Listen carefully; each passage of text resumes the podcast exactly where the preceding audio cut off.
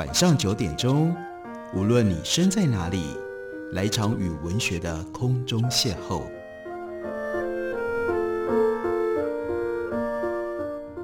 杨照谈书，邀您一同遨游文学世界，认识古今中外的经典之作。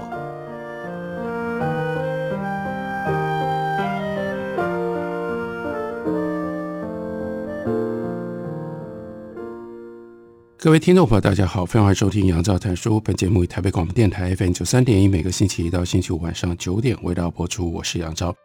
在今天节目当中，要为大家介绍的是时报出版公司的新书，李思义所写的《铁路现代性》。它有一个副标题叫做《晚清至民国的时空体验与文化想象》。铁路进入到了东方，进入到了原来没有铁路的传统社会。的确引发了许许多多的想象。这书并不是在告诉我们中国如何开始建造铁路，建造了哪一些铁路。相对的，反而是因为有了铁路而产生了一些什么样特殊、过去从来没有过的时空体验，还有文化想象。书里面就讲到了孙中山。在过去，大家对于孙中山的认识，应该有人留下印象，那就是他写了实业计划，而实业计划其实就是一个铁路建设的计划。这件事情在辛亥革命前后的历史上，其实它有特殊的意义。因为呢，清帝国之所以失败，之所以引发辛亥革命，非常重要的一件事情是四川铁路风潮。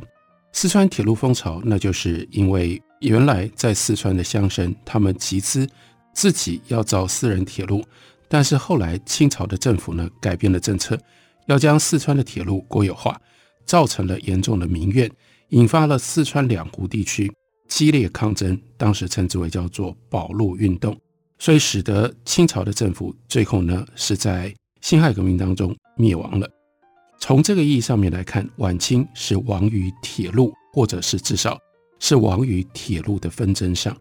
然后李思逸就更进一步的说，可是，在某一种意义上，民国其实也是源自于铁路，这是我们会忽略掉的一个面相。孙中山从一九一二年四月，他辞去了临时大总统的职务之后，他就积极投身于宏伟铁路计划的宣传当中。到一九一二年，也就是民国元年的九月，孙中山这个时候呢，接受了当时的大总统袁世凯给他的一个位置，这个位置呢叫做筹办全国铁路的职责，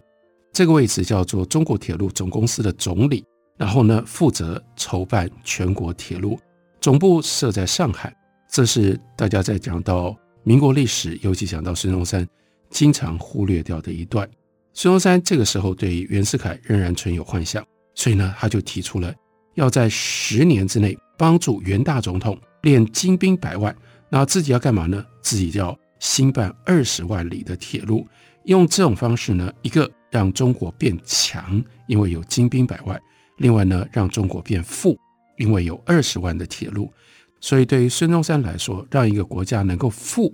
就跟铁路是直接密切相关的。我们并不知道孙中山转身投向社会实业是否迫于政治形势的权宜之计，但是呢，他对于铁路的热忱跟执着是太清楚、太明白了。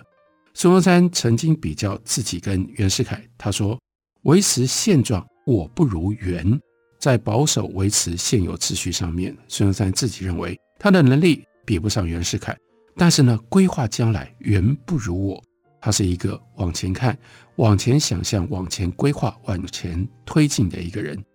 他认为自己要专心致力于社会事业、铁路建设。等到十年之后，然后呢，如果那个时候国民还需要他出来担任政治人物、政治领袖，那都还来得及。一九一二年六月二十五号，孙中山在跟上海《明利报》记者的一次谈话当中，就提出了我们以前听过的重要的口号：“交通为实业之母，铁道为交通之母。”这是他的论断，这也是他的口号。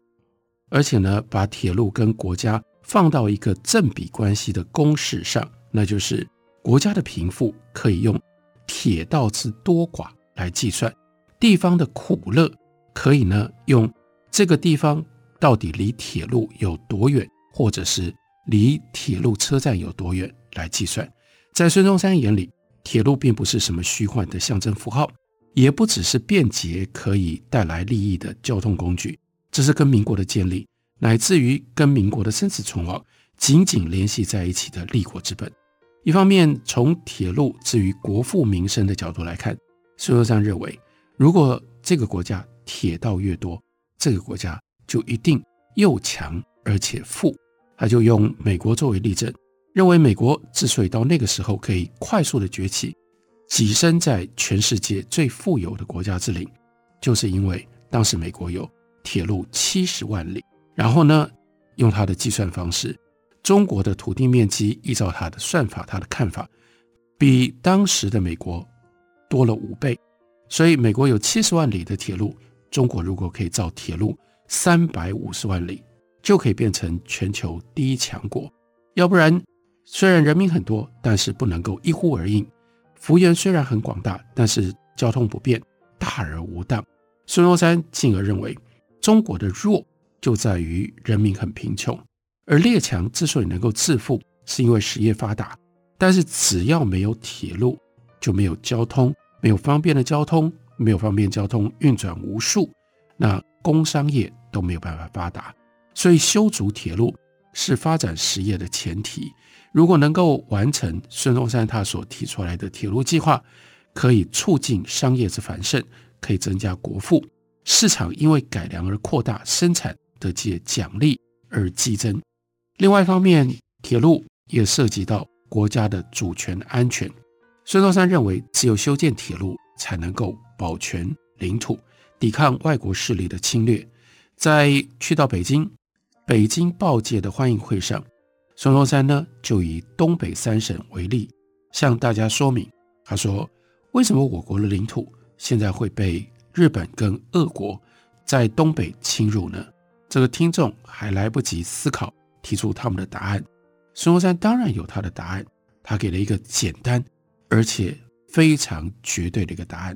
他说：“没有别的原因，就是因为俄罗斯在这里盖了东清铁路，日本在这里盖了南满铁路。”总之，今天修建铁路是唯一之急务，民国之生死存亡系于此举。当时在好几个不同场合的演说当中，孙中山多次的强调，铁路建设是事关中华民国生死存亡的重要的问题，几乎将一个刚刚成立的这个国家各方面都代换成为铁路是不是要兴建，能够盖多少铁路的问题。铁路为国家代言，孙中山。给出的这个公式当然不能说是完全错误，但是呢，他对于铁路的这种偏执执念，不管是今天或者是当时，都给人一种过分极端的印象。当然，我们要嘲笑孙中山的见解是容易的，问题是，我们应该要更深刻的去了解孙中山怎么会用这种方式提出这样的一个公式呢？跟晚清的洋务派官员相比。孙中山对于铁路的认识本身并没有太大的变化，仍然是在谈铁路可能为经济发展以及国防安全带来的益处。不过，孙中山的整体论述跟洋务派官员的态度立场相比较的话，我们看到的那就是孙中山将铁路跟国家联系在一起，而且最重要的是，他要凸显国家。这里的国家跟清朝洋务派口中的国家不一样了。早在辛亥革命之前，晚清舆论界对于传统文化当中有关国家的理解就有了很多的批评，特别是针对家跟国被摆在一起不分，把国家视为专制君主的私有物这一点上，孙中山在民国建立之初一再的跟大众声明说，以朝廷为国家一语，把朝廷跟国家等同起来，是中国既弱而且快要灭亡的。最大的病源，那因为朝廷皇帝天子就把人民跟土地当作是自己的财产，所以呢，中华民国特别强调民国，它是一个新的国家政体，它的意涵就是共和之治，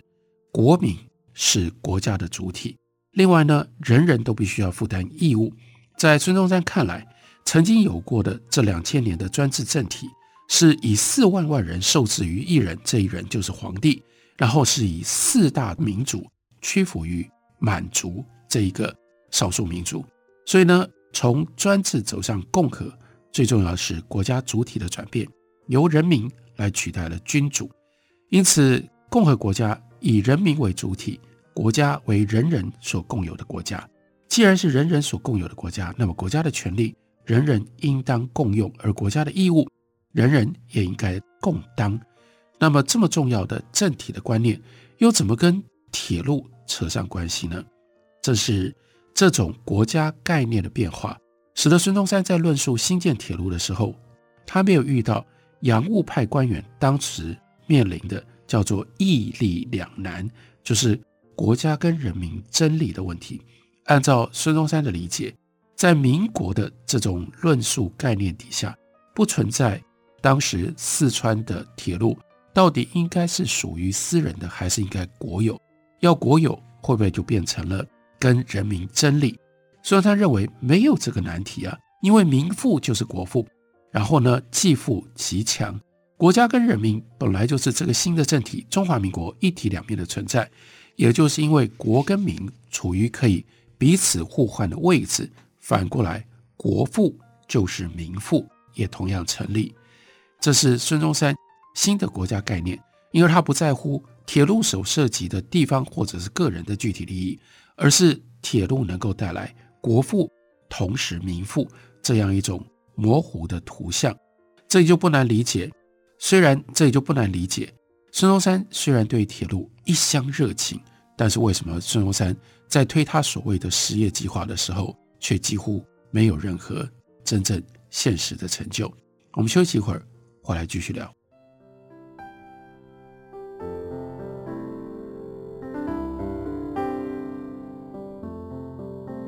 听见台北的声音，拥有颗热情的心，有爱与梦想。的电台，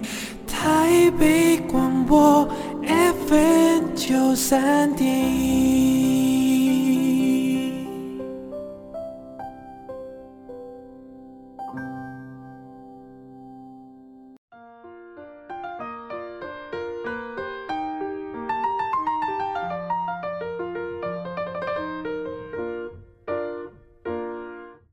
感谢你继续收听《杨照谈书》本节目，于台北广播电台 FM 九三点一，每个星期一到星期五晚上九点为大家播出到九点半。今天为大家介绍的是李思义的《铁路现代化》这本书，由时报出版公司刚刚出版。它有一个副标题叫做《晚清至民国的时空体验与文化想象》，铁路刺激出来的文化想象，其中非常重要的一项是孙中山的实业计划。对于孙中山来说，他的铁路规划从一开始就跟一个领土完整的主权国家的意向，还有一个理想单一的共同体想象，是紧密连在一起的。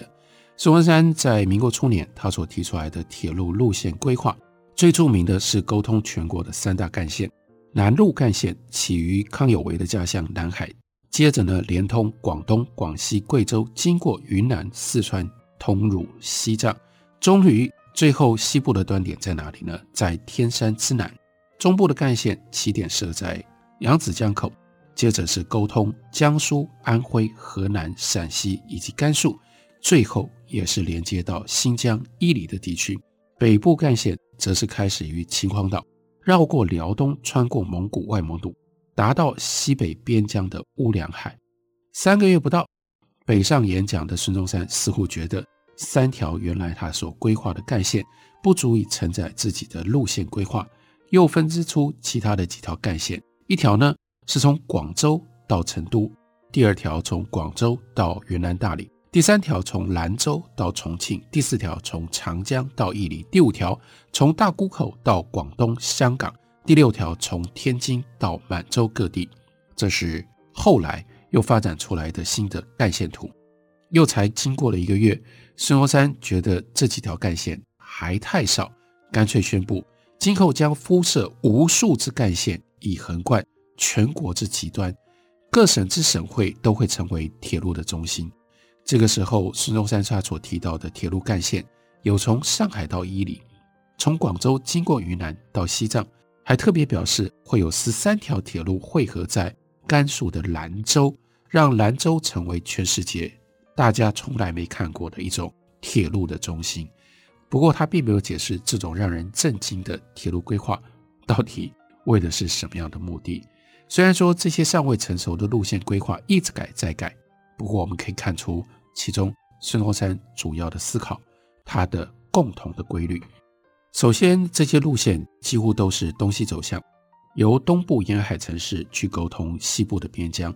大多呢。最后终点是在于新疆、西藏，还有外蒙。所谓横贯全国各极端，就意味着铁路路线的开端跟终止和民国的领土边界识别是对应的。常识而论，一个国家的铁路规划当然只能够在本国的领土范围内进行，但是反过来看，铁路路线的规划也必然对它经过的地方昭示着国家的领土主权。而这个时候，民国政府正被蒙古独立、西藏喇嘛不服，还有呢军阀割据的新疆等等问题弄得焦头烂额。孙中山在和袁世凯的谈话里面就提到了，目前蒙藏风云，转瞬万变，强邻逼视岌岌可危。在面对记者提问如何看待满蒙现状的时候，孙中山也承认，中国呢到现在为止自顾不暇。一时并没有能力能够控制蒙古，所以只有当日后中国强盛的时候，才能够恢复故土。对于批评者来说，孙中山的路线规划最大的问题就是完全无视于真实的地理环境跟地形的限制。想想看，西北，更不要讲川藏这些地区，有很多横断的山脉，大江大河非常非常难以跨越。孙中山的铁路规划。根本就是天方夜谭。但是，如果我们暂且搁置实际建设的考量，回到孙中山所处的这个历史的论述环境当中，就会发现他的路线规划跟他对于蒙古、西藏、新疆的重视，更多是一种标示领土、宣示主权的策略行径。也许孙中山他自己本人都没有意识到，这些早期铁路干线规划最成功的地方。其实是把中华民国有关领土诉求的合法性问题，就偷天换日、轻轻松松地转换变成铁路干线规划是否实际、是否科学与否的这种争论。至于人们的惊讶跟批评，于是就聚焦于这些不切实际的铁路干线怎么可能建成，而不是为什么民国政府可以继承清帝国的势力范围，把铁路规划到蒙古、西藏境内。有日本学者研究蒙古独立跟辛亥革命的关联的时候，就指出，对于汉人来说，民国取代晚清，如同中国历史上其他朝代轮替是一样的自然。但是这就没有考虑到从蒙古人的角度，他们怎么看呢？晚清覆灭意味着蒙古和曾经受到他统治的汉民族，还有其他民族，同样都有了独立自主的机会。至少在蒙古人的语言文化当中，并不存在着类似的这种中国的概念。另外，对于晚清一八八四年新疆建省的研究，也有学者指出，在叫做塞防派跟海防派的论证，李鸿章本来打算迫于局势要放弃新疆的。另外一个洋务名臣曾经出使英国的郭松涛，甚至一度承认叫做阿古柏政权，它是独立是合法的。认为新疆并不算是中国重要的组成部分，明显并不具备现代意义的领土主权概念。章太炎在他著名的《中华民国解》这篇文章里面，更是毫无掩饰地声称，像蒙古、西藏或者是回部，他当时称为回部，也就是新疆，这些汉化程度比较低、和汉族关联不大的地方，至于中华民国的领土疆界是可有可无的。可以任其去来，爱来就来，爱走就走，随便你们，无所谓。反倒是孙中山，他却是以铁路规划的方式，直接表达了民国政府对这些西北边疆的领土诉求。这是刚刚成立的中华民国不可分割的一部分，也就是他所谓无天然固有之殖民地。其次，这些路线规划的依据，既不是依据经济资源。也跟军事边防无关，而是试图尽可能的连接最多的地方，最终呢覆盖全国。所以地图画到哪里，也就意味着全国的领土到达哪里。孙中山所描绘的理想的画面，是由无数条干道沟通全国，各省的省会都变成了铁路的中心，而从每一个省会出发的路线会有八九条之多。这就涉及到对于孙中山路线规划的另外一个批评，就是这些干线并没有它的意义，因为呢，到底干线跟支线有什么区别？最终的结果不过就是中国所有的地方都布满了铁路，所有的省市都有铁路相连。换句话说，这种批评是说孙中山没有主轴的概念，没有先后真正的规划。然而，这些批评者他们所不明白的是，这才正是孙中山要的结果，那就是铁路沟通全中国。而在日后，他也真的在他的实业计划里面给出了一张几乎是涵盖全国的铁路系统图。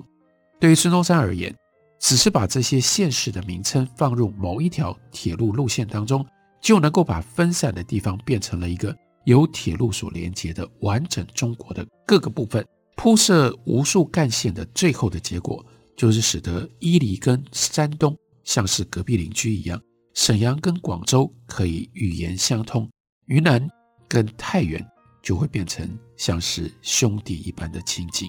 在这里，李思义很重要的引用了 Benedict Anderson 他的《想象的共同体》书里面所提出来的概念。来解释孙中山的铁路计划，或者是铁路想象。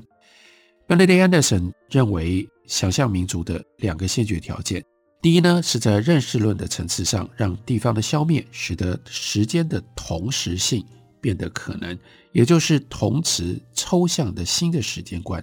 另外一个呢，是社会文化方面统一的语言，让印刷资本主义可以发挥作用。孙中山当然没有读过。Benedict Anderson 的理论著作，因为这是远比孙中山活过的时间要晚得多才出现的作品。不过呢，孙中山却以他对于铁路的思考跟规划，敏锐地把握了建构一个统一的共同体所需要的类似条件。孙中山说，铁路能够使人民交接日密，去除各省彼此的偏见，消弭一切地方观念，他们彼此之间互相嫉妒、互相反对。使得这些各地方的偏见不会再阻碍我们中国人的共同进步，达到无人最后的目的，那就是省区的各种不同的差异。既然已经去除了，各省之间就不会产生隔阂跟冲突，那么国人的互动日渐密切，各处的方言都会消灭，中国形成民族共同自觉的统一国语就会出现了。所以在孙中山的眼里，铁路消除地方距离的限制，带来统一的语言，形成强烈的民族主义，最终就可以造就一个统一强大的中国。所以等到他鼓吹完二十万公里铁路计划能够促进商业、增进国富之后，话锋一转，他又特别强调，最重要的是保障统一之真实，该中国统一才能够自存。一旦统一兴盛，则中国将列于。世界大国之林，不复受各国的欺负和宰割了。所以用这种方式，李思义重新整理、重新认识孙中山当时他的铁路计划到底是什么，把它放在从晚清到中国的时空体验和文化想象当中，于是而凸显了那个时候孙中山借由铁路计划他所打造出来的一种统一中国的论述。类似像这样的特殊的观点。在李思义的这本书上到处可见。这本书的标题是《铁路现代性》。感谢你的收听，下个礼拜一同一时间我们再会。